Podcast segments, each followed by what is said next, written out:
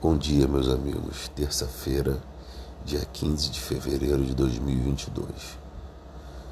Sexta semana do tempo comum. Na oração de hoje, vamos rezar como sempre três passagens da Bíblia. Lembrando que o cristão não está livre das tentações, mas pode vencê-la com o auxílio do Pai das Luzes, o Deus da vida. Renovemos nossa total confiança no Senhor, o qual não rejeita o seu povo. Primeira leitura, Tiago, capítulo 1, versículos do 12 ao 18. Feliz o homem que suporta a provação, porque uma vez provado receberá a coroa da vida que o Senhor prometeu àqueles que o amam. Ninguém, ao, ao ser tentado, deve dizer: Deus é que está me tentando. Pois Deus não pode ser tentado pelo mal e tampouco ele tenta ninguém. Antes, cada qual é tentado por sua própria concupiscência que o arrasta e seduz. Em seguida, a concupiscência concebe o pecado e o dá à luz, e o pecado, uma vez consumado, gera a morte. Meus queridos irmãos, não vos enganeis. Todo dom precioso e toda dádiva perfeita vem do alto, descem do Pai das luzes, no qual não há mudança nem sombra de variação. De livre vontade ele nos gerou, pela palavra da verdade, a fim de sermos como que as primícias de suas criaturas. Salmo 93. Bem-aventurado é aquele a quem ensinais vossa lei. É feliz, ó Senhor, quem formais e educais nos caminhos da lei, para dar-lhes um alívio na angústia. O Senhor não rejeita o seu povo, não pode esquecer sua herança. Voltarão a juízo as sentenças quem é reto andará na justiça. Quando eu penso, estou quase caindo, vosso amor me sustenta, Senhor. Quando meu coração se angustia, consolais e alegrais a minha alma.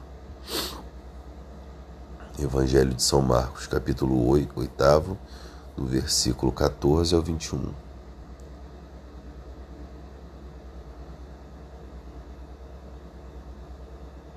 Naquele tempo, os discípulos tinham se esquecido de levar pães. Tinham consigo na barca apenas um pão. Então Jesus os advertiu: Prestai atenção e tomai cuidado com o fermento dos fariseus e com o fermento de Herodes. Os discípulos diziam entre si: É porque não temos pão. Mas Jesus percebeu e perguntou-lhes: Por que discutir sobre a falta de pão? Ainda não entendeis e nem compreendeis? Vós tendes o coração endurecido? Tendo olhos, vós não vedes, e tendo ouvido, não ouvis? Não lembrais quando eu parti cinco mil pães, quando eu parti cinco pães para cinco mil pessoas?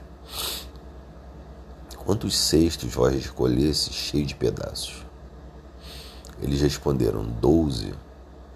E Jesus perguntou, e quando reparti sete pães com quatro mil pessoas, quantos cestos vós recolhesse cheio de pedaços?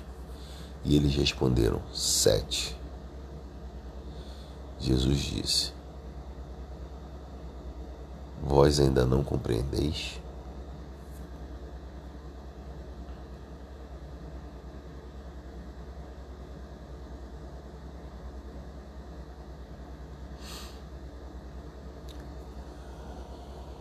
Então, das passagens de hoje, a multiplicação dos pães é relembrada pelo próprio Jesus.